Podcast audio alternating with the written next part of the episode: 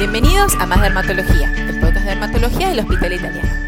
En esta segunda temporada me presento otra vez. Yo soy la doctora Marina Beck Dixon y hoy nos visita la doctora Ana Lanteri, dermatopediatra del Servicio de Dermatología. Doctora, bienvenida, gracias por venir. Hola Marina, eh, gracias por la invitación. Hoy vamos a hablar un rato de una enfermedad de la piel bastante frecuente que seguro le escucharon hablar o la han tenido o algún familiar o un amigo, que es el acné.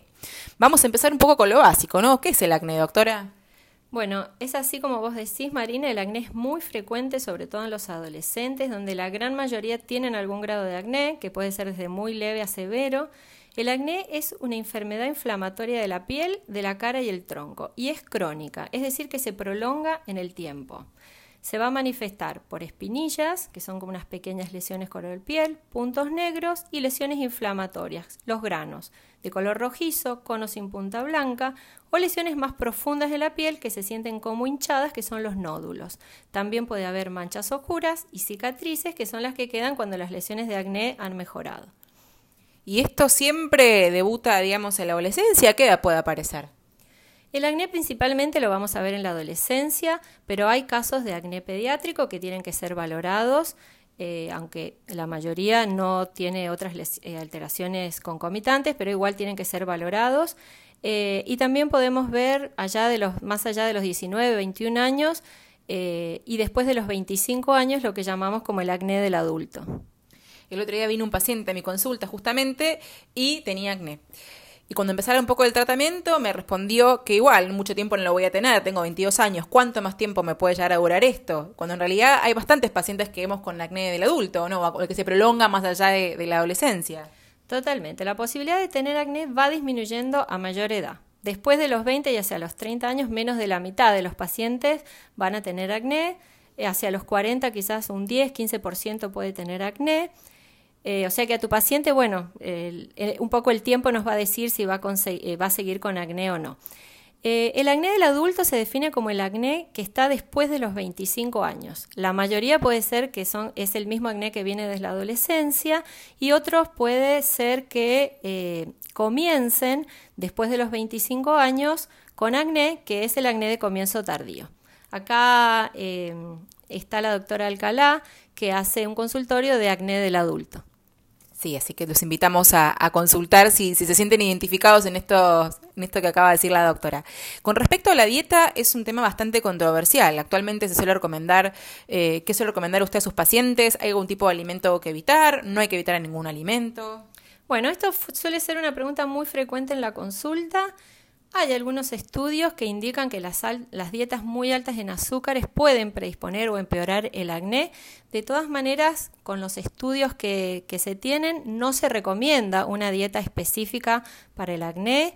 Como médicos siempre recomendamos que incluyan eh, vegetales, frutas, que restrinjan, eh, no restrinjan o que no coman excesos de productos con exceso de azúcar o procesados y obviamente si particularmente un alimento empeora su acné, hay que evitar ese alimento. Bueno, bastante sensata las recomendaciones de la doctora y me parece también muy importante para todos aquellos que nos están escuchando es que repasemos cómo debería ser la rutina de cuidado diario para las pieles con acné. Bueno, el cuidado de la piel es un aspecto bastante importante en el tratamiento. La limpieza tiene el objetivo de sacar el maquillaje, sacar la suciedad, el exceso de sebo. Se recomienda no hacerlo más de dos veces por día con algún jabón suave o algún dermolimpiador. No hay que restregar la piel, sino manejarla con los dedos y en forma suave. Eh, recordemos que todo lo que me produzca mayor inflamación en la piel me predispone a que me salgan más cicatrices. Eh, todos los productos que usemos en la piel, ya sean cosméticos, protectores solares, humectantes, no deben ser en base grasosa. Eh, se tienen que pedir productos no comedogénicos. En cuanto al maquillaje, si no es excesivo y es adecuado para la piel, no va a empeorar el, a eh, acné, a veces puede dar una mayor sensación de bienestar, así que podemos utilizarlo, pero obviamente que siempre hay que demaquillarse a la noche. Y siempre recordar la importancia del uso de protectores solares, porque hay algunos tratamientos del acné que sensibilizan a la luz solar entonces, para poder tolerarlos es importante usar un protector solar adecuado y restringir eh, el exceso de la exposición solar. Sí, también algo importante a tener en cuenta es el pelo en la cara, ¿no? Que muchas veces se ponen flequillo o se tapan la cara con el pelo para ocultar las, las marcas del acné y ese mismo pelo engrasa la cara y termina sacando más acné. Entonces siempre en casa con la cara despejada. Como ya estuvimos charlando, hay diferentes tipos de acné y también varía dónde se puede localizar nuestro cuerpo y también varía la gravedad. Pero para cada estadio, para cada tipo de acné hay un tratamiento indicado, ¿no, doctora? Exactamente, podemos tener desde formas leves a formas más severas, eh, acnés comedonianos, acné inflamatorios o mixtos. Esto, no, eh, digamos, nos lo va a dar eh, la cantidad y el tipo de lesiones. Tenemos tratamientos locales, como por ejemplo los retinoides, el peróxido benzoilo, otros, otros antibacterianos. Resalto acá la importancia del uso de los, de los productos locales como el retinoide, que tienen un rol fundamental en el tratamiento, ya que muchos pacientes piensan que como es una cremita no es realmente efectivo y esto no es así. Para formas moderadas o severas tenemos tratamientos vía oral que pueden ser con antibióticos o con isotretinoína. Bueno, y me parece fundamental recalcar que una consulta precoz con un dermatólogo que esté entrenado, digamos, es fundamental. Eh, así podemos evaluar bien al paciente con el acné, diseñar una estrategia de tratamiento. Vemos todo el tiempo pacientes que han tenido acné en algún momento de sus vidas y que aún presentan cicatrices por no haber sido tratados oportunamente algunos pacientes mucha importancia no les dan, pero para otros es motivo de vergüenza, de angustia, realmente los dificulta a la hora de tener una interacción social, de tener una autoestima fuerte. Eh, no sé, de su experiencia personal, doctora, si comparte lo que, lo que estoy diciendo. Totalmente. Ya desde los primeros indicios de acné es importante empezar a cuidar la piel, aprender cuáles son buenos hábitos, qué cosas nos pueden empeorar el acné. Hay que tener en cuenta que el tratamiento precoz ayuda a prevenir las cicatrices.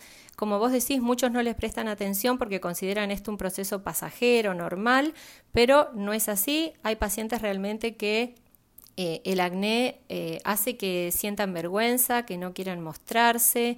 Ya de por sí la adolescencia es una etapa de cambios, por eso es importante acompañarlos eh, para evitar esto y sin duda hay tratamientos que los mejoran previniendo la formación de cicatrices, así que sí alentamos a la consulta precoz.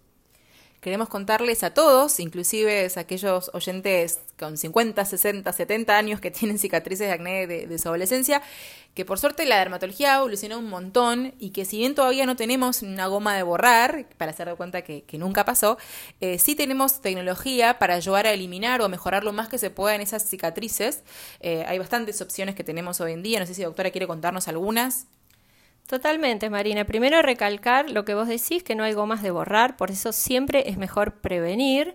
Una vez que ya tenemos las cicatrices, hay varias opciones de tratamiento, desde láser o luz pulsada para mejorar las manchas rojas que quedan eh, cuando las lesiones se han ido, para las cicatrices deprimidas. Hay tratamientos que buscan a través de producir un daño en las capas superficiales de la piel, estimulan la producción del colágeno, como pueden ser los peelings, el láser. Acá en el hospital contamos con el láser de, CO2 que da importantes mejorías en las cicatrices. Hay otro tipo de tratamientos como el microneedling, que consiste en la aplicación de pequeños pinchacitos con agujas que también estimulan la formación de colágeno nuevo. Para las cicatrices eh, gruesas Puede haber opciones de tratamientos como criocirugía, infiltración de corticoides y láser sin duda. Acá en el hospital contamos con el servicio de estética y láser donde pueden, bueno, asesorarse y consultar obviamente.